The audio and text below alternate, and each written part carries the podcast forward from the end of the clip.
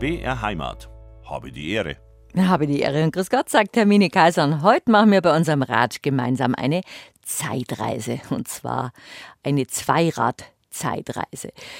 Fahrradfahren ist was Schönes, Radlfahren ist was Wunderbares und heutzutage kann man sich auch ein bisschen bequemer machen mit den sogenannten E-Bikes. Und wenn Sie meinen, das ist eine moderne Erfindung, ein Radl mit einem Hilfsmotor auszustatten, dann täuschen Sie sich und ich habe mich bis zur Lektüre des Buches, über das wir heute ratschen, auch getäuscht. Das Buch heißt Vom Radfix zum Rex über die Rexmotoren, über das Rexmotorenwerk München und Schloss Postenhofen von 1945 bis 1963. Der Autor ist bei mir zu Gast, Walter Zeichner, und er hat die Geschichte geschrieben über die Rex-Motoren. Und zwar, dass man die Radeln mit kleinen Motoren ausstattet. Und das war ein riesiger Boom. So ist nach dem Zweiten Weltkrieg in Deutschland sind die Hilfsmotoren und später die Mopeds entwickelt worden. Als alte Mofa-Fahrerin hat mich das jetzt sehr begeistert.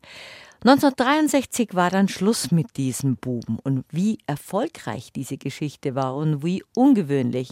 Und ich sage Ihnen, da sind so wunderschöne nostalgische Bilder drin. Vielleicht sind Sie ja selber gefahren oder Ihre Großeltern oder Ihre Eltern oder haben selber noch so ein wunderbares, unverwüstliches Drum in der Garage, nämlich ein Rex, ein Radl mit Hilfsmotor. Wir ratschen gleich über diese geniale Erfindung, die einem buchstäblich mobil gemacht hat. Wir schwelgen jetzt schon in Erinnerungen. Grüß Gott und habe die Ehre, Walter Zeichner. Schön, dass Sie da sind. Morgen, danke. Wie sind Sie gekommen? Sie sind ein Münchner, bestimmt mit dem ich bin, Rexradl. Nein, ich bin mit dem Radl ohne Motor gekommen, ausnahmsweise. Wir ratschen heute über die Geschichte vom Radfix zum Rex, die berühmten Rex-Motoren. Äh, ich kann mich schon noch erinnern, dass sowas gegeben hat. Ein Radl mit Hilfsmotor, was jetzt ganz modern ist und es war eine ganz großartige Erfindung. Vor dem Zweiten Weltkrieg hat schon angefangen und nach dem Zweiten Weltkrieg wollten die Leute mobiler werden und haben diese Radl, ein Radl war damals eigentlich das einzige, was man gehabt hat, es gab ja kaum Autos, ein Radl mit Motor hat ein sehr mobil gemacht. Wie sind denn Sie überhaupt drauf gekommen? Nur als Historiker oder als Rex-Fan? Also ich bin schon ganz früh drauf gekommen. Schuld ist eigentlich mein Großvater. Und er hat das später dann so erzählt. Der Großvater war passionierter Briefmarkensammler und hat sich immer mit seinen Spätzeln getroffen, in verräucherten Hinterzimmern. Und einer von seinen Spätzeln, der wollte unbedingt was von seiner Sammlung haben, hat aber nicht genug Geld gehabt und hat gemeint, dann gebe ich dir meinen Rex in Zahlung. Der Großvater hat den Rex in Zahlung genommen, wahrscheinlich gar nicht gewusst, was er damit machen sollte. Der ist ja Opel-Kapitän gefahren. Und auch, den Rex, auch ein Klassiker. Ja, ein Klassiker. Und er hat seinen, diesen Rex dann wirklich ge genommen statt der Briefmarken und hat ihn dann in seiner Garage in der Steinsdorfstraße hinter den Opel-Kapitän abgestellt und ist vielleicht hier und da mal gefahren. Und ich habe das schon als Fünfjähriger dann einmal entdeckt, das Ding hinterm Auto und habe gefragt, was das ist. Dann hat der Opa gesagt, ja, da bist du noch zu klein und so weiter. Ich habe aber immer wieder nachgeschaut und ein bisschen so ein Deckel war drüber, habe ich dann gelupft und geschaut, was da drunter ist, war total fasziniert bei alles, was Motoren waren, habe mich angezogen und dann war ich 15, 16 und dann hat mir der Großvater seinen Fahrrad, sein Fahrrad mit Rexmotor geschenkt. Ui. Und es ist natürlich lang nicht gelaufen und ich habe dann mal die Reifen aufgepumpt und habe ein bisschen Treibstoff rein und bin dann ungefähr 20, 30 Meter geradelt, habe dann den Motor eingeschaltet und das Ding ist angesprungen und ist rund gelaufen und seit der Zeit fahre ich Rex. Und das ist genau das Radl von Ihrem Opa, das Rexradl, das, das immer noch geht. Das habe ich heute noch, das steht jetzt in Garmisch und mit dem fahre ich am Wochenende, wenn schönes Wetter ist und es ist zuverlässig und es ist wunderbar. Unverwüstlich vor allen Dingen. Es ist un fast unverwüstlich. Äh, ich musste es vor ungefähr 30 Jahren, musste ich es mal zum Spätzl bringen, der ist spezialisiert auf die Technik von den Rexmotoren mhm. in Isen und der hat dann neue Dichtung rein, hat so ein bisschen rausgeputzt, einen Vergaser gereinigt und seitdem läuft es wieder problemlos. Wie, und die haben jetzt mittlerweile auch schon ein paar von den Radl gesammelt. Ja, ich habe jetzt mittlerweile drei Stück und zwar ein ganz frühes, also praktisch eines der ersten Rexe mit, also eines der ersten Fahrräder mit Rexmotor, weil früher haben sie ja Radfix geheißen vor 48. Und dann habe ich, wie gesagt, das vom Großvater, das ich regelmäßig fahre. Und dann habe ich mir noch einen 50er bauen lassen, äh, weil das war die stärkste Variante von den Frontmotoren. Und da muss man dann am Berg fast nicht mehr mitreden. Das hat 1,2 PS. Und das geht dann schon richtig mopedmäßig. Was ist denn eigentlich der Unterschied zwischen einem Mofa und einem Moped? Ich bin Mofa gefahren, also mit dem Mofa von meiner Mutter durfte ich in den 70er Jahren fahren. Ja. Ein Gefühl von Freiheit, so ist Ihnen wahrscheinlich mit dem Rex gegangen. Und die, die schon flotter unterwegs waren, die haben, wie mein Schwaben gesagt hat, ein Moped gehabt. Genau. Und einer Quickly sogar, das war der König. Ja, Quickly habe ich auch noch. äh, Mofa ist halt geschwindigkeitsbeschränkt auf 25 km/h. Und mit dem Moped dürfen es 40 fahren. Mhm. Und was drüber ist, ist dann ein Kleinkraftrad, die dürfen bis 80 fahren. Oder jedenfalls war es früher so. Heute hat sich das, glaube ich, ein bisschen geändert. Und was drüber ist, dann über äh, 50 Kubik oder 80 Kubik, das sind dann Motorräder. Das, also ein Mofa oder eben ein Rex durfte man eben ohne Führerschein fahren. Und darum sind sie mit 15 wahrscheinlich in die Schule gefahren mit ihrem Rex. Genau. Mit ihrem Rexradl. Ja, ich bin mit dem Rex in die Schule gefahren und das war ja dann schon in die 70er Jahre dann bald und da hatten die Klassenkameraden und Kameradinnen, die hatten dann schon Mofas, moderne. Die haben natürlich gelacht, wenn ich mit dem Frontmotor angekommen bin. Aber meins ist nie kaputt gegangen. war vielleicht nicht ganz so schnell. Aber es war schon irgendwie cool. Aber mir hat zum Beispiel ein Hörer geschrieben, das Image von, vom Rex war nämlich toll. So ein Drum habe ich auch gehabt. Das war das absolute Mega-Fahrzeug. Ist 50 Stundenkilometer gegangen. Also das war frisiert. Ich werde heute noch auf diese Höllenmaschine angesprochen und habe schon mehrfach versucht, nochmal so eine zu bekommen. Habe es damals für 5 Mark gekauft und meine Mechanikerkünste ausprobiert, die ich mir schon bei meinen Isettas angeeignet gehabt habe. Aber Geschwindigkeit und Konkurrenz im Vergleich zu den Zündabwurfers der Mitschüler war einfach grandios, weil die Fantasie, die Rex schneller zu machen, immer einen Schritt vor den Zündabs gewesen ist. Und der Vater vom Fahrer Sanftel, der hat mehrere Motorenersatzteile für mich gehabt und dieses Mofa, also dieses Rex, hat mich lange begleitet.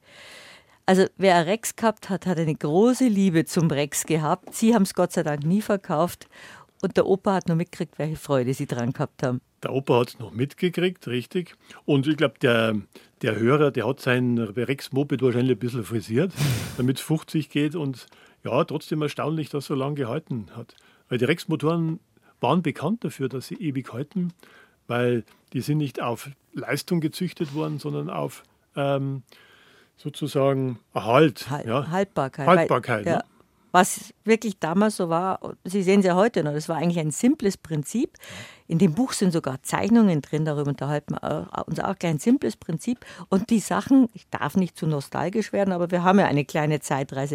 Die Sachen von früher waren ja so gedacht, dass sie ganz lange halten. Und das war eigentlich das Modernste von modernen. Autos waren rar, die Leute haben mobil werden wollen. Ein Radl war schon eine Kostbarkeit gleich nach dem Krieg, aber ein Radl mit Hilfsmotor, war das die, die Höllenmaschine, von der wir gerade gehört haben. Ja, das war praktisch nach dem Krieg die erste Möglichkeit, dass man sich ein neues motorisiertes Fahrzeug zulegt. Ja. Autos gab es noch nicht zu kaufen. Die meisten Autos sind im Krieg konfisziert worden. Was noch übrig war, war meistens in schlechtem Zustand. Ähm, und den Motor konnte man eben für wenig Geld neu kaufen, dann schon ab 47, 48 und konnte jeder an sein über den Krieg gerätetes Radl bauen und hat damit äh, Motorfahrzeug gehabt. Wie es überhaupt zu dieser, im Nachhinein ist ja immer sowas so, so simpel, aber wie es überhaupt zu dieser außergewöhnlichen Erfindung gekommen ist, das ist jetzt auch schon fast 100 Jahre her, und wie es so weit gekommen ist, dass es in große Produktion gegangen ist. Und das ist ja auch noch das ganz Ungewöhnliche bei diesem Buch, dass man erst erfährt, dass die Produktion der, der oder der Zusammenbau dieser Rexradl, dieser Mofas der ersten oder Mopeds im Schloss Possenhofen stattgefunden hat, das wir alle nur als Sissi-Schloss kennen. Also die Geschichte ist so spannend und berührend und das Buch ist mit so wunderbaren Fotos versehen. Die Rexradl, der berühmte Rexmotor, was damals, was damals das modernste überhaupt war, hatte eigentlich eine lange Vorgeschichte, die durch den Zweiten Weltkrieg unterbrochen worden ist. Getüftelt daran ist schon länger geworden, weil Sie haben ja den Titel auch, oder wir haben den Titel auch gehabt, dass vor 100 Jahren das ungefähr schon angefangen hat, dass man mit über Hilfsmotoren, Herr Zeichner, von, von Radeln nachdenkt, damit man einfach schneller ist, damit die Pferdestärken etwas vorangetrieben werden. Es ist ja so, dass praktisch die ersten Motorräder waren ja schon Fahrräder mit Hilfsmotor. Das Motorrad ist ja nicht einfach so entwickelt worden, sondern da hat man auch einen Motor gehabt und ein Fahrrad, ein kräftiges Fahrrad angebaut. Und so hat sich das dann weiterentwickelt im Laufe von über 100 Jahren. Nur nach den Kriegen, also nach dem Ersten Weltkrieg und nach dem Zweiten Weltkrieg, herrschte ein großer Mangel an Fahrzeugen und vor allem an billigen Fahrzeugen. Und so hat man das, die Idee wieder aufgegriffen und mit kleinen Motoren dann äh, die Fahrräder sozusagen motorisiert eigentlich ganz simpel, aber die, die, technischen Voraussetzungen waren ja damals noch ein bisschen komplizierter. Sie haben auch fantastische, fantastische Zeichnungen drin über den Lenkschnitt zum Fahrradmotor. Es kommt dann jetzt natürlich so einfach vor, weil wir in einer viel technisierteren Welt le leben, aber es war schon großer Erfindergeist damals schon, vor, vor ungefähr 100 Jahren, so einen Motor zu konstruieren. Und gerade eben haben wir doch gesagt zu Beginn, das hat sogar indirekt mit dem Rundfunk zu tun, weil ich kann mich nur erinnern, als ich hier vor sehr vielen Jahren angefangen habe, dass ich als Reporterin mit dem riesigen Tonbandgeräten der Firma U herumgerannt bin, als schwere Trümmer, aber schöne Trümmer. Und dieser Herr Uher oder diese Firma Uher war auch an der Konstruktion der Hilfsmotoren für die ersten E-Fahrräder beteiligt. Ja, muss man, man muss aber sagen, so ganz indirekt, denn der, der, der Max Seifer, der praktisch der Erfinder oder der Urvater vom, vom Rex-Motor, der war damals gleich nach dem Krieg Treuhänder bei der Firma UHA, eingesetzt durch die amerikanische Besatzung. Und die hatten bei UHA damals im Krieg auch ein Zahlenschloss entwickelt. Da haben sie auch Fahrräder. ein tolles Bild. Da Genau. Das ganz klassische Zahlenschloss, das man eigentlich so kennt. Richtig. War aber auch eine bayerische Erfindung sozusagen. Das war jedenfalls in der Ausführung und das war eine bayerische Erfindung. Und der Max Seifer, der hat dann gleich nach dem Krieg einen kleinen Handwerksbetrieb gegründet und hat dann angefangen, dieses Schloss, dieses Zahlenschloss, das Sicherheitsschloss weiterzubauen. Und erst nachdem das praktisch schon auf dem Markt war, Ende 1945, hat man sich dann zusammengesetzt mit ein paar anderen Konstrukteuren und beschlossen, einen Fahrradhilfsmotor zu entwickeln. Erst war das Schloss, dann war das Radl. Erst das Schloss, dann das Radl und dann wieder das Schloss in Postnoven. Das aber relativ teuer war. 6, Mark, 6 Reichsmark 80 war damals ein Haufen ja, Geld. Das war noch vor der Währungsreform natürlich. Ja, da war 6 Reichsmark, das war nicht gerade billig. Also es war sehr massiv gebaut. Und damals gab es ja auch ziemliche Probleme mit Diebstählen. Viele Leute waren arm und so weiter. Und da bräuchte man, brauchte man oft so ein Schloss, um die Türen zu sichern, auch um die Fahrräder abzuschließen. Ja, das ist recht gut gelaufen, so viel man weiß. Die, die Werbung ist auch großartig, die Sie in Ihrem Buch drin haben. Ein erfahrener Ingenieur hat hier ein formschönes, qualitativ hochwertiges Sicherheitsschloss geschaffen, darum hat es ja S-Schloss geheißen, zu dem Sie keinen Schlüssel brauchen. In den Tresors großer Banken haben sich ähnliche Schlösser seit vielen Jahren aufs Beste bewährt. Das ist doch wirklich ein Qualitätsziel. Ja, ja, das war natürlich vielleicht leicht übertrieben, aber hat sicher die Leute dazu veranlasst, dass sie sich so ein S-Schloss anschaffen. Ja, das war irgendwo indirekt war das ein, ein Wegbereiter, sagen wir mal, für einen, für einen Rex-Motor.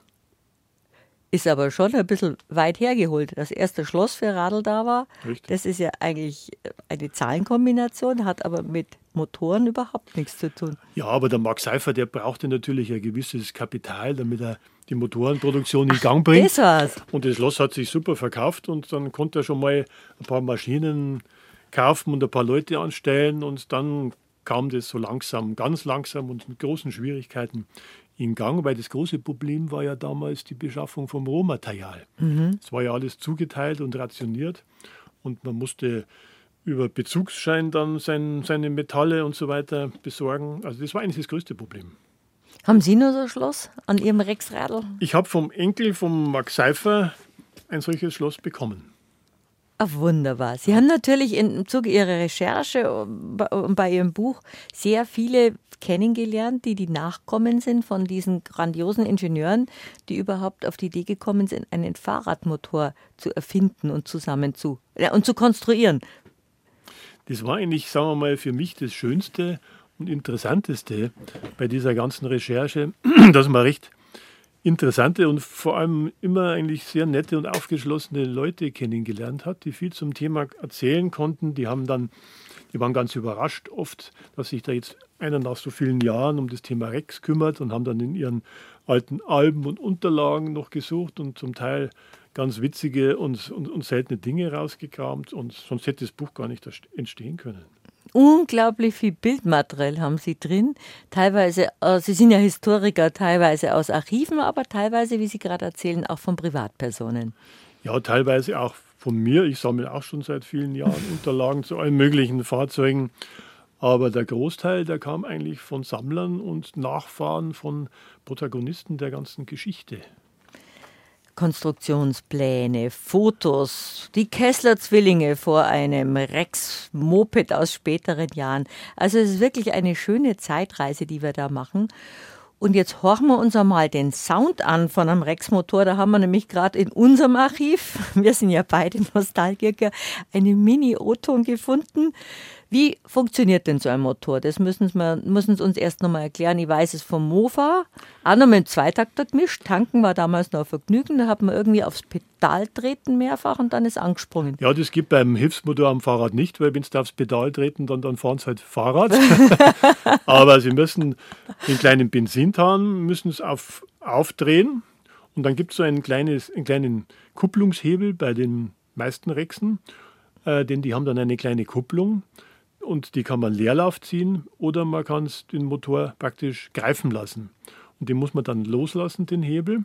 Und dann, wenn man angetreten hat, das Fahrrad bewegt sich jetzt erst einmal so fünf, sechs Meter, dann lässt man den Hebel los und dann wird der Motor engagiert und dann springt er an, wenn man Glück hat. Und dann kann man fahren. Aber sie springen meistens an. Sie haben ja gesagt, die sind unverwüstlich. Das war jetzt eher scherzhaft, also meistens springen sie an. Okay, also wir ja. wollten jetzt nichts über die Rex-Motoren, nichts Negatives war. Jetzt hören wir mal in unseren kurzen sechssekündigen O-Ton, ob der richtige Sound rüberkommt.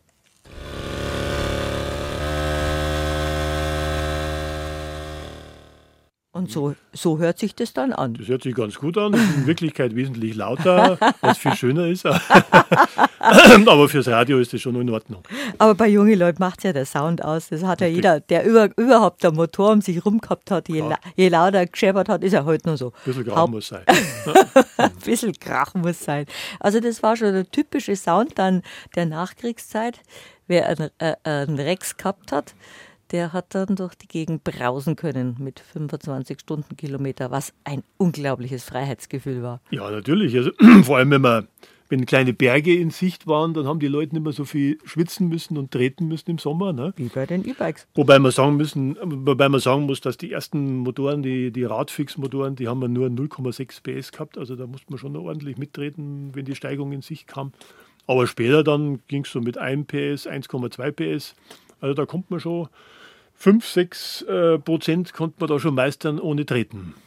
Nachdem das jetzt schon so lang her ist, dass ich ein Zweitakter gemischt tankt habe fürs Mofa, überlege ich gerade, gibt es an den Tankstellen überhaupt noch so ein Zweitakter gemisch? Wie kann man jetzt ein Rex, wie kann man jetzt ein Rex mit Benzin befüllen? Können sich das selber mischen? Darf man das? Das darf man, weil das muss man sogar, weil mhm. es gibt diese schönen alten Tankstellen, wo man noch Pumpen hat. Ja, genau. Müssen. Das gibt es leider nicht mehr. Das muss man selber mischen im Kanister. Ja. Und da gibt es äh, Zweitaktöl, muss man in der Tankstelle kaufen und dann 1 zu 25 beim Rex-Motor mischen. Also auf äh, 5 Liter Treibstoff 200 Kubik Öl. Und das gut durchmischen und dann funktioniert das. Ich kann mich ja noch erinnern, aber bei Erna ist das mit dem Rex ja noch ein paar Jahre länger her, wie toll man sich dann vorkam, dass man wie die wie die Großen an der Tankstelle vorfährt und tankt und dann eben dieses Pumpt hat und dachte, mei, ich bin schon, ich bin schon cool, ich darf hier tanken, ich bin motorisiert. Ein unglaublich schön. Und Stunker hat es auch ein bisschen. Naja, das fällt leid, heute, heute leider weg, da muss man zu Hause mischen, aber gut, der Spaß ist trotzdem da beim Rexfahren. Wie oft fahren Sie Ihr Rex? Also ich fahre mein Rex, mein Rex, also fahre ich an Wochenenden, wenn das Wetter gut ist, dann fahre ich gern mit dem Rex. Einmal zum Einkaufen, nochmal ein bisschen, ich wohne auch in Garmisch, mal zum Rissersee hochfahren, das ist eine kleine Bergstrecken. Das schafft er. Das schafft der, der starke Rex, also der 50er, der schafft es, ohne mittreten. Und wie reagieren die Leute, wenn sie jemanden mit dem Rex rumfahren sehen? Begeistert. Die freuen sich alle und äh, man trifft sogar dann manchmal Leute, die sagen, ja, ich habe früher auch einen Rex gehabt. Ich habe in Garmisch jetzt schon drei Leute getroffen, die gesagt haben, sie sind Rex gefahren. Zwei davon haben sogar noch einen im Keller stehen. Also was mich total überrascht hat. Und es ist immer interessant, also man kriegt immer gleich Kontakt zu irgendwelchen äh, Zweitakt-Fans sozusagen. Wie kam es denn jetzt, Herr Zeichner, vom Radfix zum Rex? Also das ist so, die ersten Motoren sind im Betrieb von Max Seifer so praktisch ab Mitte 47 gebaut worden und man hatte die unter dem Namen Radfix gebaut und die ersten auch verkauft so Ende 1947. Und dann kam die, die große Wende im Betrieb. Da sind die Gebrüder Bargosat als Finanziers eingestiegen, so Anfang 48. Und die haben dann mit größter Wahrscheinlichkeit den Namen Rex geprägt, weil das hört sich ein bisschen erwachsener und ein bisschen an, eleganter an. Da denkt man an König und königlich und irgendwie überlegen. Und seitdem heißen die Motoren Rex, was jetzt genau 75 Jahre her ist.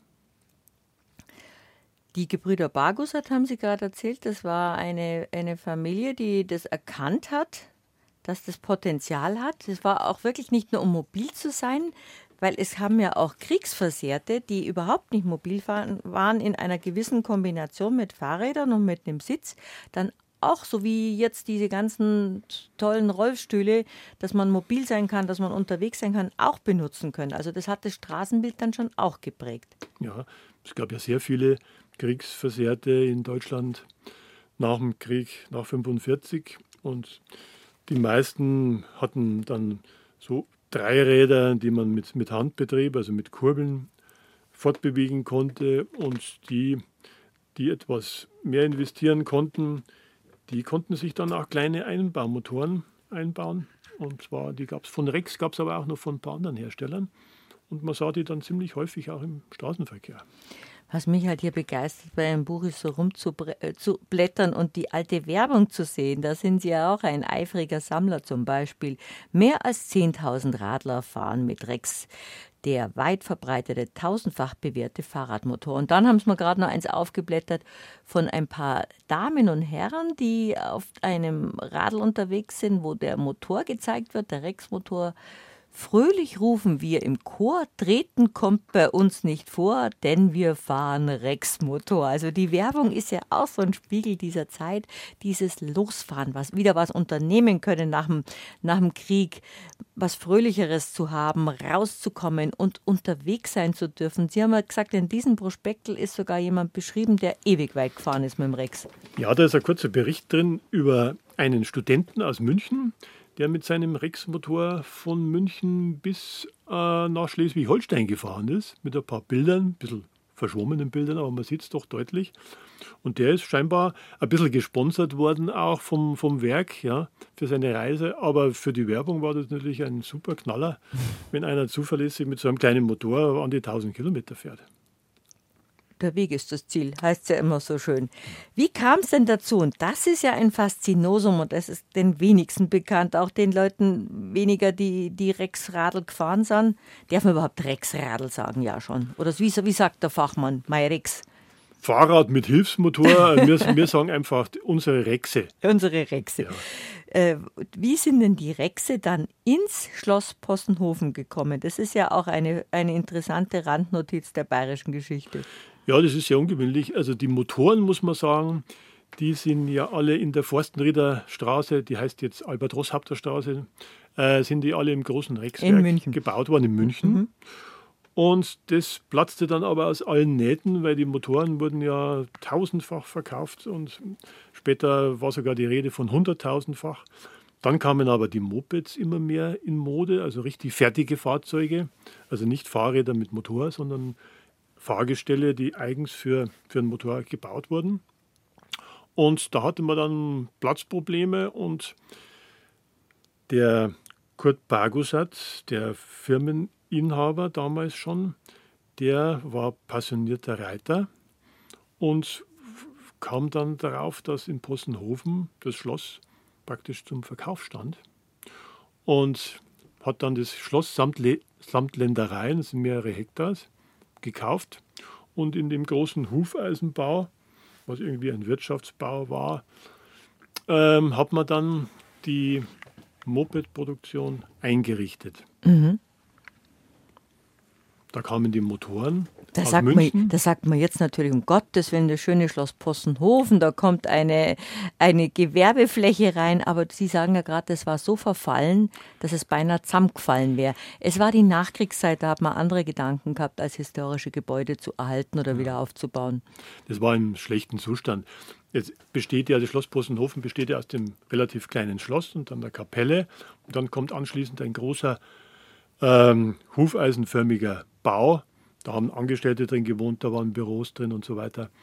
Und in diesem Bau war Platz genug und der stand leer zum größten Teil. Es haben auch Geflüchtete drin gewohnt und teilweise war auch Lazaretts in diesem Bau untergebracht. Aber ein Teil stand leer und den, da hat man dann sozusagen eine fast Art kleine Fließbandproduktion für die Mopeds eingerichtet in relativ kurzer Zeit. Unglaublich. Da sind aber die Mopeds gebaut worden, nicht die Motoren. Die sind weiter in München hergestellt worden. Die Motoren worden. kamen immer aus München. Und die sind dann per LKW, mhm. sind die dann nach Possenhofen gefahren worden und sind dann in die äh, Rahmen und, und Fahrgestelle praktisch von den Mopeds eingebaut worden. Die ursprüngliche Idee war aber doch gewesen, dass der Rex, so darf man ja jetzt nennen, an jedes x-beliebige Fahrrad hat hingebaut werden können. Oder gab es da spezielle Rexradl? Nein, es gab keine speziellen Rexradl. Das, die Radeln mussten 26er oder 28er Reifen haben, damit der Riemen gepasst hat vom Vorderrad. Sie konnten ein Damenrad nehmen, Sie konnten ein Herrenrad nehmen, ist völlig egal. Ach, den Unterschied gab es ja damals noch. Die Herrenräder hatten die Stangen, die Damenräder genau. konnten, die Damen konnten besser Zum, einsteigen. Konnten durchsteigen, mhm. sittsam. Ja, und das war also bei jedem Radl möglich. Also man hat den Motor bestellt und dann kam der in einem großen Pappkarton mit allen Teilen. Und wenn man ein bisschen handwerklich geschickt war, da war eine gute Anleitung dabei, dann konnte eigentlich jeder sich so einen Motor ans Radl hinschrauben. Und zwar, die waren klar, gell? Da ist einmal ein Vergleich mit der, mit der Streichholzschachtel. So ein Motor war vielleicht groß wie, wie ein Vogelhäusel. Ja, genau. Der, Motor war nicht viel größer und auch ziemlich leicht. Den 5, 6 Kilo, schätze ich mal, hat der Motor gewogen. Und dann waren die Anbauteile dabei, der Auspuff und so Beinschutzschilde, damit, wenn aus dem Vergaser was spritzt, dass man das nicht direkt an die Hosen gekriegt hat. Und die große Riemenscheibe fürs Vorderrad und der Riemen war drin und der Tank natürlich. Ja, und das konnte man relativ simpel ans Fahrrad schrauben. Das war ja der Sinn davon. Mhm. Aber später, weil wir gerade eben Posten, über Postenhofen geredet haben, die Fertigung war dann schon ein, ein komplettes. Der Rex war dann ein komplettes Gefährt. Also das war nimmer der Motor allein, der, das, der Radfix-Motor allein, sondern der Rex-Motor auf ein Rex-Gefährt. Das war dann nicht mehr voneinander zu trennen. Das war nicht mehr, das, ja, das konnte man schon trennen, mhm. man musste halt runterschrauben. Aber es ist so, ähm, die hießen dann Motorfahrräder, mhm. weil den Begriff Moped gab es noch nicht. Also die ersten Rex-Motorfahrräder, die wurden 52 gebaut, in Possenhofen schon. Und der Begriff Moped wurde aber erst später geprägt. Und zwar gab es da ein Preisausschreiben vom Verband der deutschen Zweiradindustrie. Und da hat witzigerweise der Max Seifer, der Erfinder praktisch vom Rex-Motor, hat dann den Begriff Moped erst geprägt. Ab 53. Von Velociped wahrscheinlich das Motor Velociped Moped. Moped Und jetzt ist es ein Begriff für sich. Ja, jetzt ist es weltweit gebräuchlich herrlich. Also ist das Radl, das Rexradl und das Moped sozusagen identisch? Das Rexradl, also die, die ersten Rex-Motorfahrräder mhm. und später dann Mopeds, die haben praktisch diese ganze Bewegung in Gang gebracht. Es gab ja dann in, in, Deutschland an die 50 Hersteller von Mopeds schon Anfang der 50er Jahre. Da wurde die Konkurrenz dann immer stärker. Und, und, und Zweisitzer waren es dann irgendwann mal. Es gab dann Sitzbänke, ja, richtige, da konnte man dann die Freunde mitnehmen hinten drauf.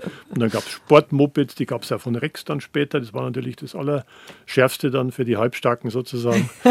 und ja, die Bargosat-Söhne haben selber solche Sportmopeds gehabt, dann in zwei verschiedenen Farben, hat man dann der Sohn vom Kurt Bargosat erzählt. Das war der letzte Schrei damals, zweifarbig, schwarz-rot. Oh, die roten. Da. Also sie haben auch diese Fotos drin, wo man sofort jedes, jedes Moped haben möchte. So elegant und so schön. Dieses Graue ist so schön. Und dann das Rote, von dem Sie gerade erzählt haben. Sie merken schon, ich blätter mit Begeisterung rum. Der gefällt mir auch so gut. Sind die schön? Das sind auch Designklassiker eigentlich. Ja, die, die bedeuten halt auch und, und, und, zeigen halt auch irgendwo den Stil der 50er Jahre dann. Mhm. So mehr rundliche Formen und die Zweifarbigkeit und Cremefarben und das Korall und was da alles gegeben hat. Also es war schon sehr attraktiv damals. Sehr elegant. Das ist dann in Händen der Familie Baguset die komplette Produktion gewesen und, und das, die Herstellung der Verkauf, es war ein Familienunternehmen dann. Die Ingenieure, die Erfinder sozusagen des Ganzen, waren die da noch beteiligt? Äh, der Max Seifer, der ist dann praktisch so um das Jahr 49, 50 ausgeschieden aus dem Unternehmen. Da gab es ein bisschen äh, Verständigungsprobleme, wie überliefert worden ist mit, der, mit den Brüdern Bargusat. Der hat sich dann zurückgezogen. Und ähm, Erich und Kurt Bargusat haben den Betrieb dann geleitet. Mhm weiterhin. Und bis 59. Da ging dann der Moped, äh, dieser, dieser, dieser Hype ging dann etwas zurück und das Geschäft lief nicht mehr so toll. Und sie waren ja Unternehmer, sie waren ja keine Techniker, die Brüder Bargusat. Die haben sich dann 59 zurückgezogen aus dem Unternehmen. Und dann ging es langsam leider bergab mit Rex. Darüber unterhalten wir uns aber in der zweiten Stunde. Noch sind wir mittendrin in diesem Boom, in diesem Jahr 47, 48. Und dann war das wirklich ein, ein Wunschobjekt von allen Leuten, ein, eine Rex zu, ein Rex zu haben, ein Rex, Rexel, ein Rexel, um unterwegs zu sein. Und das war ein, ein großer, großer Erfolg. Wie viel sind ungefähr hergestellt worden? Sie haben gesagt, man meint sogar um die 100.000 rum. Ja, es gibt leider keine exakten Zahlen. Ich weiß nicht, ob damals ein Produktionsbuch geführt worden ist. Ich habe die Zahlen bis ungefähr 1955. Aber sie haben dann später Werbung gemacht mit über 100.000 Motoren, die sie gebaut haben. Also ich schätze, dass es insgesamt vielleicht rund 200.000 waren. Denn die Motoren wurden ja in die Mopeds eingebaut. Und wenn man das alles zusammenzählt, dürfte ungefähr die Zahl dabei rauskommen. Und man weiß so wenig drüber. Warum war es Ihnen so ein Anliegen, die Geschichte die Rex-Geschichte zu erzählen. Weil man gerade so wenig darüber weiß. Dabei war das so ein populäres Fahrzeug. War total populär. Es gibt es halt schon lange nicht mehr. Es ist so, es gibt ja viele Bücher über Mopeds und über Motorräder. Fast in jedem Buch steht ein bisschen was drin über Rex, aber meistens immer das Gleiche. Es sind zwei Absätze. Und mich hat das halt immer gereizt, gerade weil man nichts gewusst hat, endlich mal was aufzudecken. Und da gibt es viel zu erzählen. Also das Buch macht große Freude, auch für Leute, die so wenig Ahnung haben von Technik wie ich, aber eigentlich die Nostalgie und diese simple Erfindung. Oh, die Riva ist auch so schön. Man kann immer nur, oder das war die Piccolo. Und die Lutz ist schön. Und ah, man kann immer rumblättern und ganz nostalgisch werden, mit, mit was für wenigen Mitteln man so viel Beweglichkeit ins Leben bringen konnte. Wie viele Rexe besitzen Sie? Also ich habe drei Stück. Mhm. Welche eine, Modelle? Einen Jetzt kenne ich mich aus. Ja, ja, genau. Einen 31 Kubik von 1948, einer der ersten, der schon Rex mhm. heißt. Mhm. Und dann habe ich, wie gesagt, den 34 Kubik, schon etwas stärker vom Großvater von 1952. Mhm. Und dann noch einen 1954er 50 Kubik, der ist genauso alt wie ich. Und der ist der stärkste dann. Das, wenn Ihr Opa noch erlebt hätte, dass Sie ein Buch über Rex schreiben, vom Radfix zum Rex.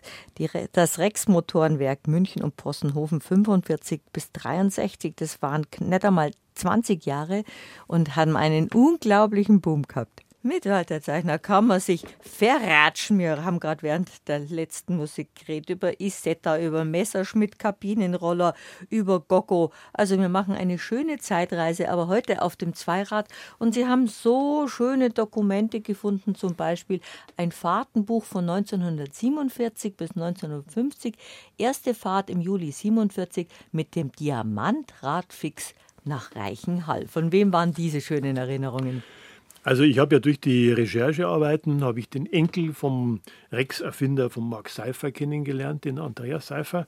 Der ist in München und hat alte Motorräder und ist ein ganz toller Mechaniker. Und der hat dann in seinen äh, Unterlagen gekramt und hat das Tagebuch von seinem Vater gefunden. Und sein Vater, der Dieter Seifer, also der Sohn von Max Seifer, der hat dann, der war, glaube ich, 16 oder 17 damals und ist dann 1947 mit einem, einigen der ersten Radfixmotoren auf große Fahrt gegangen, praktisch um die zu testen auf Zuverlässigkeit. Und da in dem Tagebuch, da sind sogar Fotos drin und da hat er handschriftlich dann reingeschrieben, wo er überhaupt war.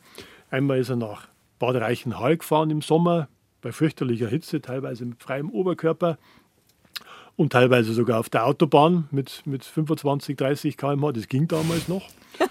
Und, Wenn man sich das heute vorstellt. Naja, aber da war nichts los auf der Autobahn. Da ist, da ist, man, da ist man nie in den Stau gekommen. Und ähm, Später dann, etwas später, einen Monat später, ist er mit seinem Rex oder seinem Radfixmotor, Entschuldigung, es war noch ein Radfixmotor, ist er dann sogar nach Garmisch gefahren, an einem Tag hin und zurück. Das waren weit über 200 Kilometer. Und er schreibt dann, er war zwar ziemlich erschöpft, aber der Radfix hat wunderbar durchgehalten. Großartig.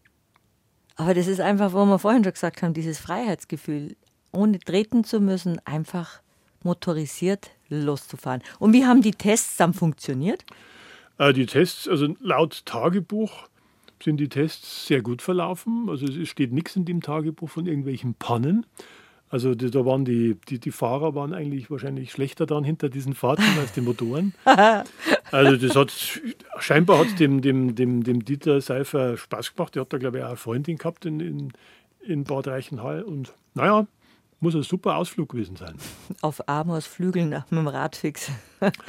ich kenne das aus Erfahrung ein bisschen, weil ich habe ja meinen, meinen Rex 34 Kubik hatte ich ja mal beim Bekannten in Isen zum Überholen. Und da bin ich auch auf Achse gefahren von Isen dann nach Garmisch, sind ungefähr 120 Kilometer im Sommer.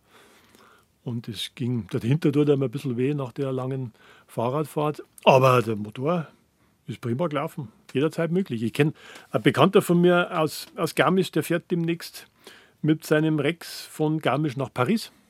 Na, ja. Das ist ja, das ist ja unglaublich. Richtig, das ist ja wie der eiserne Gustav, der mit der Gutsche nach Paris total geht. interessant. Der hat auch wie lange wird er da unterwegs sein? Ja, also wir sind gerade dabei, die Etappen auszurechnen. Also wir schätzen fünf bis sechs Tage. Mhm. Denn man kann so 150 Kilometer am Tag kann man relativ locker fahren. Mit gefederten Sitz.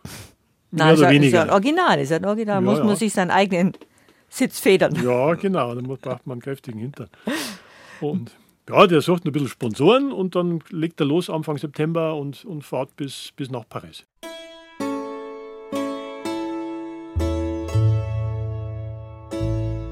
BR Heimat. Habe die Ehre. Und grüß Gott zur zweiten Stunde von unserem Ratsch, sagt Hermine Kaiser. Und wir haben sozusagen schon eine neue Erkennungsmelodie für BR Heimat an diesem heutigen Ratschvormittag. Und der hört, die hört sich so an.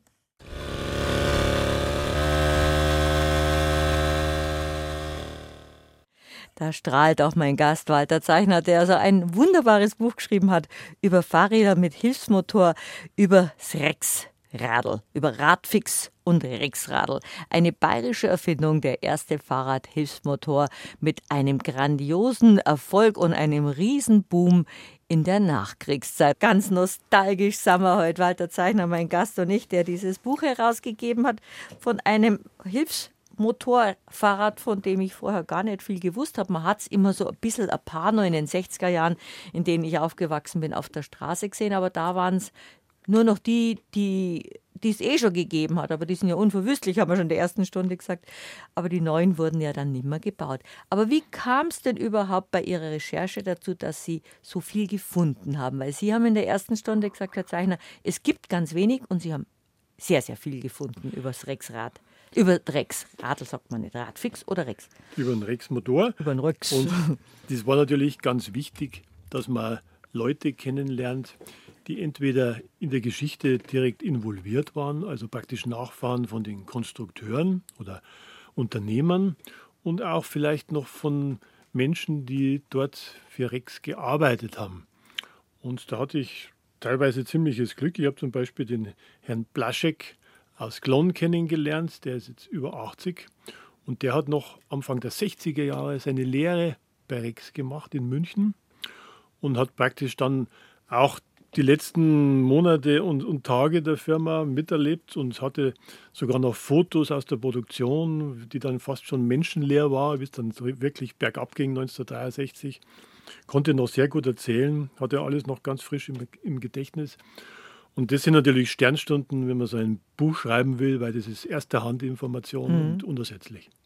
Sie haben ja hinten im Anhang, haben Sie nicht nur Adressen, wo man seine Rexe reparieren lassen kann oder Ersatzteile bekommen hat, Sie haben auch aufgeschrieben, mit wem von Zeitzeugen Sie sich nur unterhalten konnten, eben mit dem, einem Bagusat-Sohn und der Enkelin von Fritz Gockerell. Und der war ja auch ganz, ganz wichtig. Der Fritz Gockerell war ein, ein ganz äh, interessanter Mensch. Er war ein besessener Konstrukteur.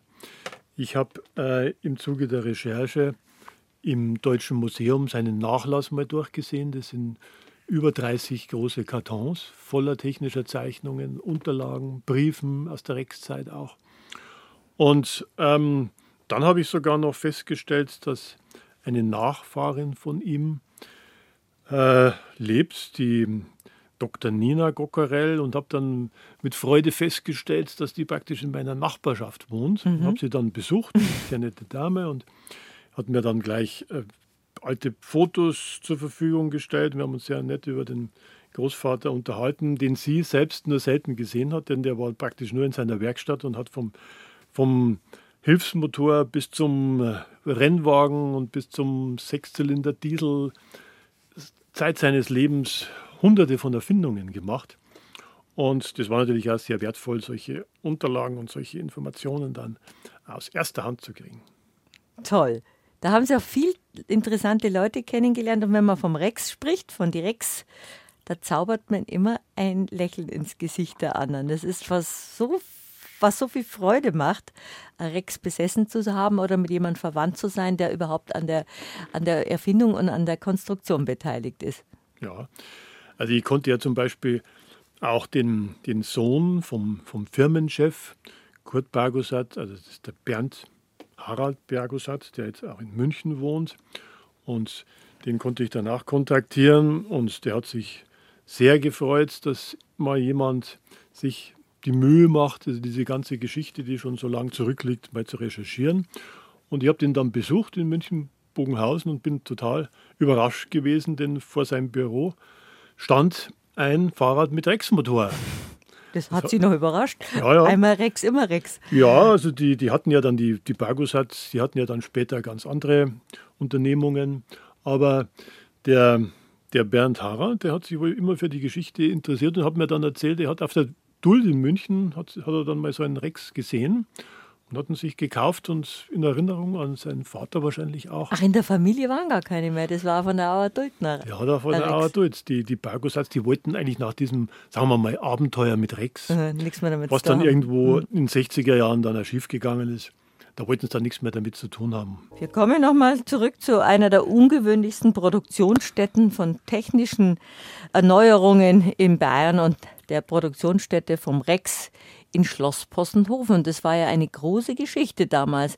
Wie, hat man, muss man sich das vorstellen? Wie waren die Werkstatt, wo diese Mopeds waren dann schon zusammengebaut worden sind? Da haben ja auch viele Erinnerungen, haben in ihrem Buch Platz gefunden von Buben, die dort aufgewachsen sind und das alles mitgekriegt haben. Ja, also die, die Rex-Moped-Montage, die fand im Untergeschoss, also im, im ersten Geschoss, also im Untergeschoss praktisch im Parterre von diesem großen Hufeisenbau neben dem Schloss Bossenhofen fand die da statt. Da hat man in relativ kurzer Zeit ähm, Räume geschaffen für, für Produktionsmaschinen und da haben dann hauptsächlich Frauen gearbeitet. Es gab dann auch eine Lackiererei etwas oberhalb von diesem Areal und, ein, und eine Galvanisierung. Da sind die Rahmen dann von einem Zulieferer gekommen, also die Rahmen für die Mopeds im Rohzustand wurden dann galvanisiert und wurden dann lackiert. Und ich konnte kürzlich sogar noch eine alte Dame kennenlernen, die war verantwortlich für die Lackkontrolle. Die hat jeden Rahmen anschauen müssen, ob nicht irgendwo ein Tropfen runterrinnt oder irgendwas unsauber ist. Die hat sich dann noch sehr gut erinnern können, mit 86, glaube ich. Und ähm, dann kamen die Rahmen wieder zurück in diesen Hufeisenbau und dann wurden die ganzen Motoren und die Einzelteile dran montiert. Und dann gab es einen Einfahrer, der hat dann die Mopeds mal ums Karree gefahren, ob alles funktioniert.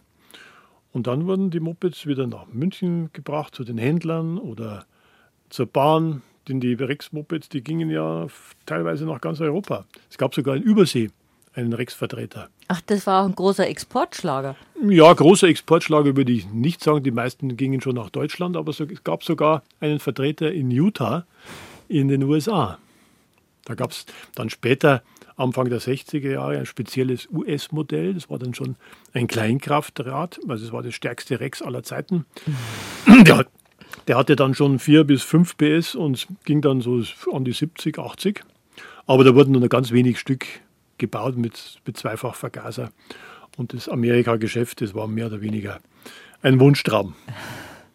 Der dann aber dann doch geplatzt ist. Was meinen Sie, wie viel Rex kann es nur geben, Original Rex? Weil Sie kennen ja jetzt auch viele Sammler und das sind ja ganz begeisterte Sammler. Also das ist ganz schwierig zu sagen, denn es gibt sicher eine riesige Dunkelziffer von Rexen, die noch in irgendwelchen Scheunen oder Kellern existieren. Ich kenne Sammler, also zwei bis drei, also ja, sagen wir mal, ich kenne drei Sammler, die hat, da hat jeder mindestens 50 Rexe. Ui. Also sind wir schon mal bei 150. Und dann gibt es noch Rexfahrer, die ich kenne, da kommen vielleicht noch einmal 20 dazu. Aber ich denke mal, deutschlandweit, also könnten es durchaus um die 1000 sein. Also, wenn Sie, das meine ich jetzt unsere Hörerinnen und Hörer, wenn Sie Rex-Erinnerungen haben, schreiben Sie uns bitte doch schnell noch während der Sendung auf studio.br-heimat.de, weil die, die welche hatten oder haben, die erinnern sich sicher gern an den Rex-Sound, den wir jetzt hier schon ein paar Mal gespielt haben. Possenhofen war fast 20 Jahre dann Produktionsstätte von Rex. Äh, Possenhofen, ja, ich würde sagen, es waren eher zehn Jahre, denn die haben dort 1952 angefangen und haben 63 dann aufgehört, da war es dann mhm. Schluss. Ganz am Ende, wie praktisch keine Mopeds mehr verkauft worden sind, da musste man dann sozusagen eine kleine Notproduktion machen. Da hat man dann für die Bundeswehr Feldbettgestelle gebaut aus Rohren und hat dann sogar noch äh, versucht, äh, Fruchtextrakte zu machen für Pralinen ganz am Schluss ganz was anderes. Ja, aber 63 zum Jahreswechsel 64 war dann wirklich Schluss. Dann wurde der, die ganzen Maschinen verkauft und die Ersatzteile gingen dann an einen Händler in Aschaffenburg. Der hat jetzt heute noch einen Nachfahren. Sie können, wenn Sie heute an Rex fahren, können Sie noch Originalersatzteile bestellen. Ui. Auch in der Nähe von München gibt es auch Spezialisten, die das machen. Also obwohl es schon lange her ist, ist man als Rex-Fahrer durchaus in der Lage, sein Fahrzeug gut zu erhalten. Einmal Rex, immer Rex. Und ich habe ja gesagt, Sie haben ein Händlerverzeichnis hinten drin für die, die Ersatzteile brauchen. Also Rex-Fahrer halten ja auch zusammen. Begegnet man, wenn Sie mit, Rex unter, mit Ihrem Rex unterwegs sind, begegnet man anderen Rexen? Das ist mir relativ selten passiert. Denke ich mal. Denn man ist ja dann irgendwo Sonntagsfahrer als Rex. Man, man, man nutzt ja nicht mehr täglich. Aber ich habe ein oder zweimal habe ich welche getroffen, gibt es natürlich ein großes Hallo und mhm. dann redet man gleich über Ersatzteile und Abenteuer und so weiter. Das ist immer sehr lustig, aber relativ selten. Es ist ja wirklich eine bayerische Rarität, wenn man auch dieses, wie es, wie es der Hörer uns geschrieben hat, dieses Höllenfahrzeug hat, die Rexel. Sie benutzen aber hauptsächlich immer nur eine von Ihren dreien. Ja, es ist so, also der ganz alte, der, der 48er Motor, der hat keine Kupplung, also wenn man da stehen bleibt an der Ampel, dann geht der Motor aus, mhm. dann muss man immer wieder antreten und der hat ja bloß 0,6 PS Leistung. Es ist eigentlich ein museales Gerät. Also der wird demnächst auch an einen äh, Menschen verkauft, der sehr viel mit der Rex-Geschichte zu tun gehabt hat. Wie schön. Rex-Fahrer halten einfach zusammen. Wie hat dann die Produktion geendet in den 60er Jahren? Ähm, es gab dann, wie gesagt, 1959 hat sich die Familie Bargusat dann aus dem Geschäft zurückgezogen und äh, neue, neue Leitung war dann ein Mitarbeiter von Felix Wankel und man hat dann versucht, einen kleinen Wankelmotor dort zu mhm. entwickeln, äh, was aber nicht gelungen ist. Aus technischen Gründen, man wollte den Motor dann in, in kleinen Maschinen äh, einbauen, vielleicht sogar auch in zwei Rädern. Aber daraus ist dann nichts mehr geworden. Es, es hat dann gemangelt an finanziellen Möglichkeiten und auch konstruktiv war es schwer. Es gibt ja heute kaum noch Fahrzeuge mit Wankelmotor. Es ist eine schwierige Technik. Und das war dann praktisch, das war das letzte Projekt, konstruktionsmäßig, was man dann in München und äh, Possenhofen versucht hat. Aber 63 musste man dann aufgeben. Ich erinnere mich jetzt gerade in der Schule, hat man Ottomotor und einen Wankelmotor durchgenommen. Das ist jetzt auch schon lange her. 63 hat man aufgegeben, aber das hatte wahrscheinlich damit zu tun, dass die Autos dann einfach auf den Markt gekommen sind, dass man sich kleine Autos leisten konnte, überhaupt Autos leisten konnte. Das hat dann Rex etwas in Vergessenheit geraten lassen. Es ist so, der große Zweiradboom, der setzte ja dann erst wieder so Ende der 70er Jahre ein. Mhm. Und äh, wenn man in den 60er Jahren mit dem Rex-Motor gefahren ist, dann ist war das ein Zeichen von Armut eher mhm. ne? und Rückständigkeit. Und so sind die Rex-Motoren dann halt in die Keller gewandert oder auf dem Schrottplatz. Und, aber es haben trotzdem erstaunlich viele überlebt. Ich habe selbst mal einen Rex-Motor vom Schrottplatz geholt, von einem völlig kaputten Fahrrad. Der ist da bestimmt zehn Jahre gelegen und der ist dann auch nach ein paar Wochen wieder gelaufen. Was für eine Freude. Wir spielen Musik und unterhalten uns gleich weiter über das originellste Fahrrad, das je in Bayern hergestellt worden ist, über das erste Fahrrad mit Hilfsmotor in Bayern. Es gab schon andere Erfindungen auch, haben Sie erzählt. Ja, es gab, der Rex-Motor war vielleicht der erfolgreichste zu seiner Zeit als Fahrradmotor, aber es gab ganze Menge über ein Dutzend andere Hersteller, zum Beispiel Zündorp hat auch einen einen Fahrradmotor entwickelt oder ILO und es gab dann auch noch kleinere Hersteller, die auch relativ schnell wieder verschwunden sind. Also es gab dann auch ziemliche Konkurrenz für Rex, aber wie es überliefert ist, war der Rex-Motor der erfolgreichste Fahrradhilfsmotor seiner Zeit. Und Sie haben ein Buch darüber geschrieben und zwar ein völlig faszinierendes, sehr nostalgisches und sehr interessantes Buch. Walter Zeichner bei mir zu Gast. Der Rex-Motor, eine Erfolgsgeschichte. In den 60er Jahren ist aber die Produktion auf Schloss Possenhofen eingestellt worden, mangels Interesse, was schade ist, aber die Automobilisierung war schwer auf dem Vormarsch in den 60er Jahren. Klar, es gab dann schon eine große Bandbreite von erschwinglichen kleinen Autos und es gab auch Motorräder mit Beiwegen. Und ja, Fahrrad mit Hilfsmotor wollte damals keiner mehr fahren. Und dann ging der Absatz von den Hilfsmotoren schon Mitte der 50er Jahre eigentlich schon ziemlich schnell zurück. Die Mopeds, die liefen noch ganz gut. Da war die beste Zeit so Mitte der 50er Jahre, aber auch das wurde dann weniger. Dann gab es die Kleinkrafträder schon und wie gesagt auch die Kleinwagen und die waren ja natürlich der große Trend, weil man ist halt dann mit den kleinen Autos sogar auf erste Urlaubsreisen gegangen, was man aber mit, mit, mit Rex auch machen konnte. Ja, konnte man auch, aber. Ohne den, Gepäck. Ja, mit ein bisschen Gepäck aus, auf jeden Fall. Und mit den Kleinwagen war es ja doch einfacher und man war wettergeschützt und es gab die, es gab die Isetta, es gab den Messerschmidt und es gab den Lloyd und so weiter. Ganze Reihe von Konstruktionen. Ja, und dann ging eben dieses Geschäft mit den Hilfsmotoren sowieso und mit den Mopeds relativ schnell zurück. Schade drum. Es gibt aber auch kein, kein Rex-Museum, aber vor kurzem hat es eine Rex-Ausstellung gegeben, fast an der Geburtsstätte in der Nähe von Possenhofen. Ja, im Ort Pöcking, zu dem ja Possenhofen auch gehört. Da gibt es ein ähm, Gemeindezentrum und dort gab es letzte Woche, also am Wochenende sozusagen, gab es eine sehr schöne Ausstellung mit über 30 Fahrzeugen von Rex. Das hat ein Sammler, ein guter Bekannter von mir, organisiert und da wurde sogar ein Messestand von Rex von 1952 nachgebaut. Das kann man vielleicht noch im Internet finden, Bilder dazu. Und da kamen hunderte von Leuten und viele haben sich erinnert und manche interessanten Gespräche konnte man dann führen mit, mit Menschen, die die Zeit in Possenhofen noch miterlebt haben, wie die Mopeds aus der Fabrik kamen und dann ihre Runde im Dorf gedreht haben. Also es war eine super Veranstaltung, hat sehr viel Spaß gemacht. Die Halbstarken und ganz Starken. Sie haben aber auch diese netten Erinnerungen von, von wie haben wir erzählt, Flüchtlinge waren auch untergebracht.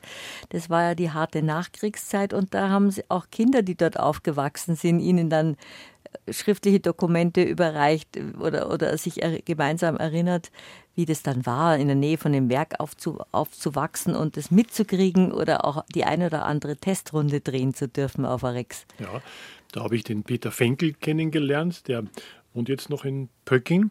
Und der äh, kam mit seinen Eltern als Flüchtling nach Possenhofen und die wohnten dann im Schloss und er hatte das Turmzimmer und es waren aber ziemlich prekäre Umstände. Für die Kinder war es lustig, weil es ein toller Abenteuerspielplatz war. Und der Vater war beschäftigt als, als Nachtwächter bei Rex. Und der Bub hat dann also gesehen, wie die neuen Mopeds dann aus der Fabrik kamen und hat sich da ein bisschen angefreundet, wahrscheinlich mit den, mit den Leuten dort. Und durfte dann schon als 8-, 9-, 10-Jähriger gelegentlich einmal ein Moped durch den, durch den ja, Schlosspark fahren. Sie haben auch ein paar Fotos von der Produktionsstätte. Die waren in einem Archiv oder haben Sie den über den, die über den Herrn Bargosat noch bekommen? Na, die Fotos, die kommen äh, von einem Sammler aus der Nähe von Aschaffenburg, der auch ein Ersatzteillager für, für Rex führt. Denn im Nachlass sozusagen von der Firma waren ja nicht nur Teile und, und Motoren, sondern es waren ja auch die Firmenunterlagen. Mhm. Und bei denen Unterlagen waren auch relativ gute Bilder, wenige, aber gute Bilder von, der, von den Produktionsanlagen dann. Sie sind ja ein Rex-Begeisterter, Sie sind Historiker und haben dann sich überlegt, über Rex weiß man so wenig, äh, da mache ich jetzt was drüber. Eigentlich war das Ergebnis Ihrer Recherche wahrscheinlich viel umfangreicher, Herr Zeichner, als Sie sich vorstellen konnten, weil Sie haben sehr viele Bilder, sehr, sehr viele Dokumente, eben auch diese Zeichnungen der ersten Hilfsmotoren gefunden. Ja, also gerade im, im Archiv des Deutschen Museums, also im Nachlass vom Herrn Gockerell, gibt es hunderte von Zeichnungen und es gibt auch noch wesentlich mehr Fotos und es gibt noch viel mehr Werbematerial und es gibt noch viel mehr Fahrzeuge, die man schön ablichten könnte. Also man könnte da locker ein zweibändiges Werk draus machen, aber das wäre dann wahrscheinlich so teuer, dass keiner mehr kaufen würde. Also haben wir uns auf das Wichtigste beschränkt. Und der, der Volkverlag hat das auch wunderbar umgesetzt. Im Volkverlag ist Ihr Buch erschienen, Walter Zeichner vom Radfix zum, zum Rex, das Rex-Motorenwerk München und Postenhofen 1945 bis 1963 im Volkverlag erschienen und für 25 Euro erhältlich mit wunderbaren Fotos. Eine schöne Zeit war das. Wie ging es denn bei Ihnen persönlich nach Rex weiter? Haben Sie sich dann am Moped oder Motorrad oder an Messerschmitt Kabinenroller gekauft? Ja, ich muss gestehen, ich habe mir dann später eine Zündab-Kombinette gekauft. Das war ein Moped, was ganz gut gelaufen ist. Das hat ein Nachbar von mir verkauft. Das ging ein bisschen schneller als, als der Rex-Motor. Also waren Sie ja da halbstarker? Ja, richtig, halbstark. Mit lange Haar? Ja, ziemlich lange Haar, genau, allem drum und dran und auf keinem Mantel, so wie es sich gehört hat. Und dann kam aber der Führerschein für Autos, schon mit 18. Und dann kam die Isetta für 800 Mark. Und ja, ist gut gelaufen, war ein bisschen rostig, aber das war dann, dann der Einstieg in das Autofahren und auch der Einstieg irgendwie zu BMW und das ist ja ein bayerischer Hersteller. Jetzt sind Sie, schätze ich mal, gut 1,90 Meter groß. Sich in die Isetta reinzuquetschen, war auch nicht so einfach. Ähm, das ging relativ gut, durch die Fronttür einzusteigen. Da, da, da, da, schreitet man ja praktisch gerade hinein in das Fahrzeug und dreht sich dann um und lässt sich auf den Sitz fallen. Es war ganz lustig, auch wenn man, sagen wir mal, mit der Freundin unterwegs war, weil man sitzt da sehr eng beieinander und man muss ja links schalten, hat die rechte Hand immer frei. Also Isetta fahren ist ein Riesenspaß, aber wenn man größer ist, passt man da gut rein. Und es gibt auch ein kleines Sonnendach, das kann man aufmachen. Da kann man auch bequem nach oben rausschauen. Die Isetta, ich bin noch nie in einer gesessen, die schaltet man links. Schaltet man links und zwar ist das Schaltschema auch verkehrt rum. Also wenn man Isetta fahren will, muss man einen Schnellkurs machen im Isetta fahren. Das kann man nicht so auf Anhieb. Haben Sie die noch? Die Isetta habe ich leider nicht mehr, wie so vieles, was man im Laufe der Jahre ja, man kann gefahren hat. Alles aufheben. Haupt, Hauptsache Rex haben Sie noch. Ein Nostalgierat schauen wir heute. Jetzt habe ich von Herrn Zeichner auch gerade eben erfahren weil wir ratschen während der Musik. Ich habe von Technik keine Ahnung, bin aber eine große Nostalgikerin. Weil wir gerade von der Isetta geredet haben, jetzt habe ich endlich mal erfahren, ich meine, Isetta-Fachleute wissen das, ich nicht, und vielleicht manche Hörerinnen und Hörer auch nicht, warum die Tür vorne ist. Und das ist eine sehr originelle Geschichte. Ja, die Geschichte hat zwar überhaupt nichts mit Rex zu tun, ist aber recht lustig. Ähm, denn der Erfinder von der Isetta war die Firma ISO, Isothermos in der Nähe von Mailand. Und die haben, wie der Name schon sagt, Kühlgeräte und auch Kühlschränke entwickelt. Und man nimmt sehr schwer an, dass die Fronttür der Isetta vom Kühlschrank praktisch inspiriert worden ist. Und ja, die Isetta ist ein hunderttausendfacher Erfolg geworden. Also man macht die Tür von der Isetta auf in den Kühlschrank und sitzt gemütlich drin in der sogenannten Knutschkugel. Richtig, man sitzt gemütlicher drin wie im Kühlschrank, sagen wir mal so. Und der Messerschmitt Kabinenroller hat er auch einen eigenen Beinamen. Messerschmitt, der Kabinenroller, ist entweder Menschen in Aspik, weil er so eine Klarsichtkanzel hat, oder Düsenjäger der Landstraße, je nachdem, weil er sieht ja aus wie ein kleiner Flieger ohne Flügel. Und der wurde in Regensburg gebaut und ich hatte auch mal einen habe den leider auch verkauft, dummerweise, wie so vieles. Aber hat, da hat man auch sehr lustige Erinnerungen dran. Ja, wenn Sie die Werkstätten von Possenhofen gehabt hatten, die Werkshallen, dann hätten Sie alle Ihre Sammelobjekte da unterbringen können. Der Sammler tut sich halt schwer, Platz zu finden. Ja, Und bei mir ist es halt so, wenn was Neues kommt, muss was, was Altes raus. Mhm. Und meine Frau ist auch nicht traurig, wenn wieder ein Stück weniger ist. Und in, insofern ist es halt das Schicksal von Sammlern. Arme Sammler, sie sollten Vitrinen sammeln, aber da kriegen sie ihre originellen Sachen nicht rein. Sie sind ja dann schon immer ein Technikfreak bei solchen Sachen, auch weil sie gesagt haben, sie sind kein Techniker, sie sind Historiker, aber diese technischen äh, Errungenschaften interessieren sie ja sehr und es hat sich da so viel getan seit Beginn des, äh, seit, sagen wir mal, seit 1920, seit 100 Jahren hat sich ja so viel getan. Allein wie man fliegen konnte, wie man Hilfsmotoren hatte, wie man Motoren hatte bei aller Nostalgie so toll und technisch perfekt Autos jetzt sind oder technische Gerätschaften jetzt sind, damals hat man doch schon mit wenig sehr viel erreicht. Man hat mit relativ wenig viel erreicht und man konnte es noch irgendwie verstehen, wie die Dinge funktionieren. Also es liegt vielleicht da an meinem Alter, aber ich, ich verstehe nicht mehr richtig, wie die ganz modernen Autos funktionieren. Ich meine, das sind für mich jetzt mehr oder weniger von rollende Computer. Ist ja alles elektronisch. So. Ja, es ist alles elektronisch. Könnten es kein Keilriemen jetzt selber reparieren? Nein, man kann selber kaum mehr was reparieren. Es wird alles ausgetauscht und es sind alles Komponenten und Elektronikbauteile. Es ist für mich äh, ist es ein Buch mit sieben Siegeln und ich bin immer froh, wenn ich meinen Drecksmotor mal aufschrauben kann und schauen, ob, ob man Ölkohle entfernen kann oder irgendwelche kleinen Arbeiten machen kann, noch ohne großes Handbuch. Man hat auch viel gelernt dabei, weil man seine Sachen selber repariert hat. Ich weiß das ja von der Generation meines Vaters und meiner Onkel, die ihre Motorradl immer aufgeschraubt und wieder zusammengeschraubt haben. Da lernt man auch viel. Das ist auch interessant zu wissen, wie Dinge funktionieren. Und die Generation unserer Väter hat, oder sie haben wahrscheinlich das auch, ich bin ja da technisch nicht so versiert, man hat alles auseinandergebaut, vom Radio bis zum Staubsauger bis zum Rex-Motor, wenn man viel Glück hat, gehabt hat, hat man es wieder zusammengekriegt. Ich, ich wollte es gerade sagen, ich habe auch einiges auseinandergebaut und manches auch nicht mehr zusammengekriegt. Aber wie gesagt, das sind Erfahrungen und die kann man heute, glaube ich, schwer machen, außer man ist Elektroniker oder Informatiker oder Computerspezialist. Also dann würde ich mich noch dran wagen, an einem modernen Auto was zu machen. Aber die, das, das Technikverständnis entfernt sich ein bisschen vom normalen Menschen.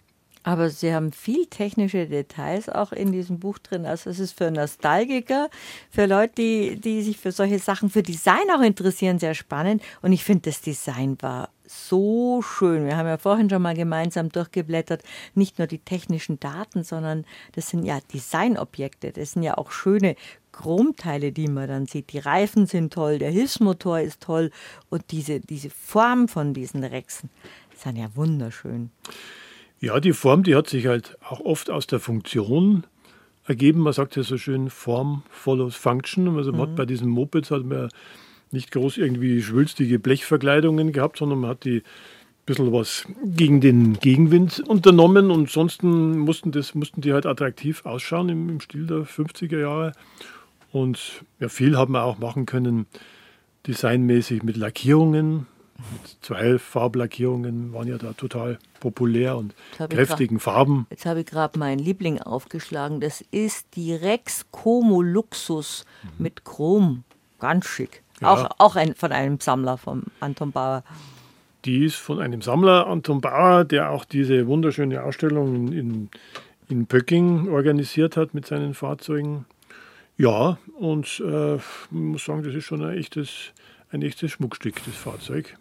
Und in dem Zustand heute auch ähm, nicht ganz billig, wenn man eins erwerben würde wollen. Das ist sehr bayerisch.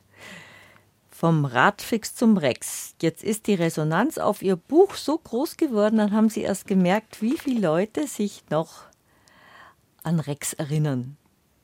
So wie Sie es vom Opa kennt haben, kennen es andere von, von, von den Großeltern, von den Eltern oder haben einfach selber über, über viele Jahre das, das, den guten Rex in der Garage stehen gehabt oder im Keller. Ja, also wie gesagt, durch die Recherche und Arbeit an dem Buch habe ich viele Leute kennengelernt, die, die plötzlich sich erinnert haben, ja, also der Großvater oder der Vater ist ja auch Rex gefahren und muss man überlegen, vielleicht steht da so vielleicht noch irgendwo so ein Fahrzeug und da sind da einige aufgetaucht in der Zwischenzeit, neue Rexe, die verschollen waren und jetzt wahrscheinlich restauriert werden. Und ja, und nicht zuletzt auch vielleicht durch den Beitrag tauchen noch mehr auf und kommen wieder auf die Straße. Wollen wir das hoffen? Fahren Sie am Wochenende mit Ihrem Rex? Ich werde am Wochenende wieder fahren, wenn es nicht regnet. Das Wetter soll ja nicht zu toll werden, aber wenn es trocken ist, werde ich gern wieder fahren. Aber wenn es jetzt schön war, wo kann man sie dann senken? Wenn es schön war, hören? Wenn es schön war, darf man sie in der Nähe von Garmisch, da darf man mich in der Nähe von Garmisch singen, wahrscheinlich am Rissersee, wo ich gern zum Baden auffahre. Und dann meistens beim Rex auch. Und das darf sie, sie dann so anhören.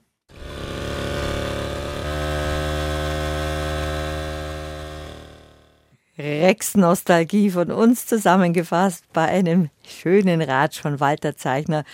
Ich habe schon ein paar Mal erwähnt, aber ich erwähne es nochmal. Im Volkverlag erschienen vom Radfix zum Rex. Die Rex-Motorenwerke München und Postenhofen von 1945 bis 1963. Und Sie haben hier bei unserem Ratsch so ein schönes Kapitel eines bayerischen, der bayerischen Geschichte aufgeschlagen, von denen vorher ganz wenige gewusst haben. Und Sie haben es ans Tageslicht gebracht in Wort, Bild und Ton. Vielen Dank, dass Sie da waren, Walter Zeichner, und viel Spaß beim Rexfahren. Ja, ich hoffe, dass den Hörerinnen und Hörern Spaß gemacht hat und ich, ich höre gern von neuen Rexfahrern. für Gott und allseits gute Fahrt. Dankeschön für die Einladung.